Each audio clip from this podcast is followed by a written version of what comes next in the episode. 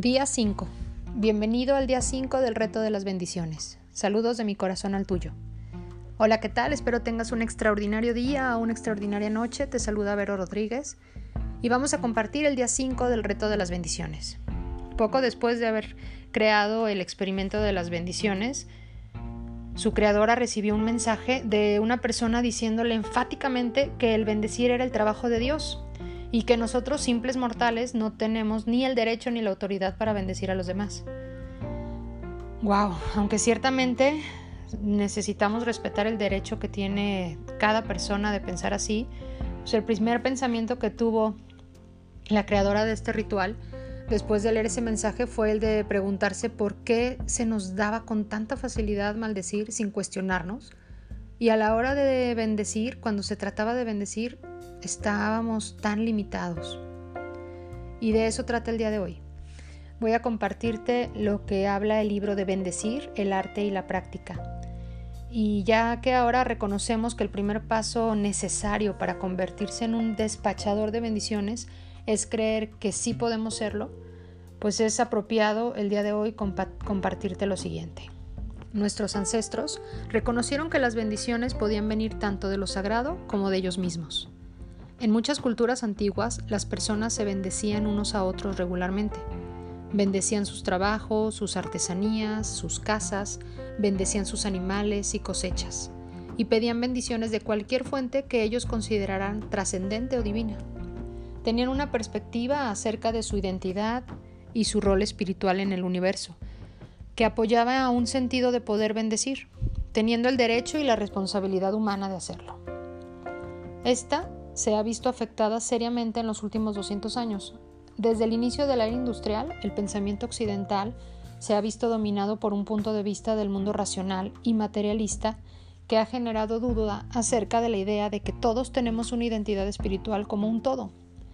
Igualmente, el siglo XX, con sus guerras, sus intentos por limpiar, entre comillas, a través de los genocidios y racismos, sus ataques sobre la integridad y la salud de la biosfera, su totalitarismo y sus terrorismos, no pinta una imagen particularmente espiritual de la humanidad todo esto, ¿verdad?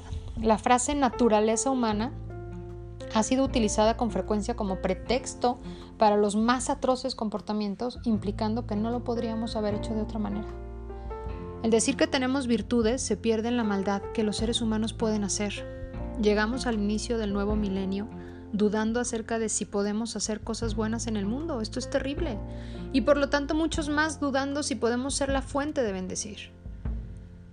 Mientras que no podemos negar o ignorar los lados oscuros del comportamiento humano, y lo platicábamos desde el día uno, no debería de ensombrecer nuestra capacidad de amar todo lo que está pasando, de preocuparnos por los demás, de tener compasión, de vivir en armonía, de saber expresar el espíritu, de ayudar a los otros, no solamente en desgracias, todo el tiempo, el que se tarda en avanzar cuando la luz del semáforo se puso en verde, eh, el que dice la tolerancia en vez del respeto, a todos. Como ya lo hemos visto antes, el hecho de que podamos maldecir no significa que no podamos bendecir, somos luz y sombra.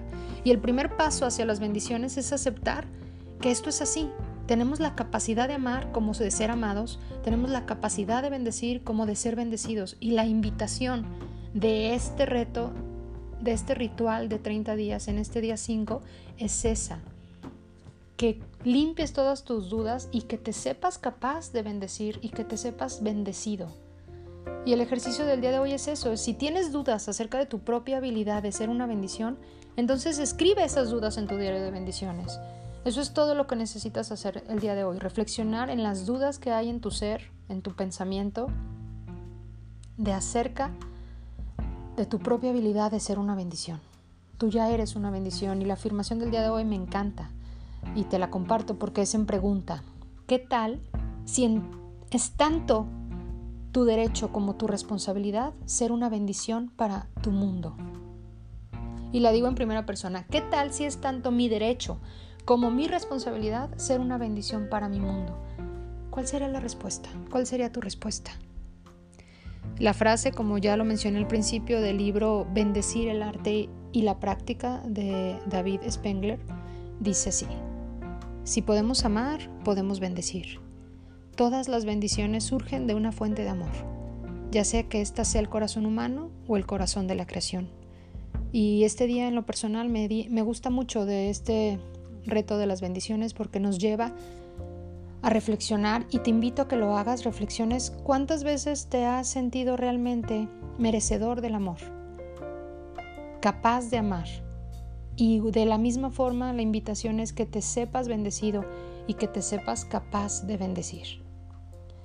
El día de hoy es tu tarea, todas esas dudas escríbelas en tu diario, regálate estas reflexiones, repite la frase, la afirmación, esta pregunta las más veces posible y nos vemos mañana en el día 6. Y hasta entonces recuerda, siempre es mejor bendecir y todo está bien. Bendiciones.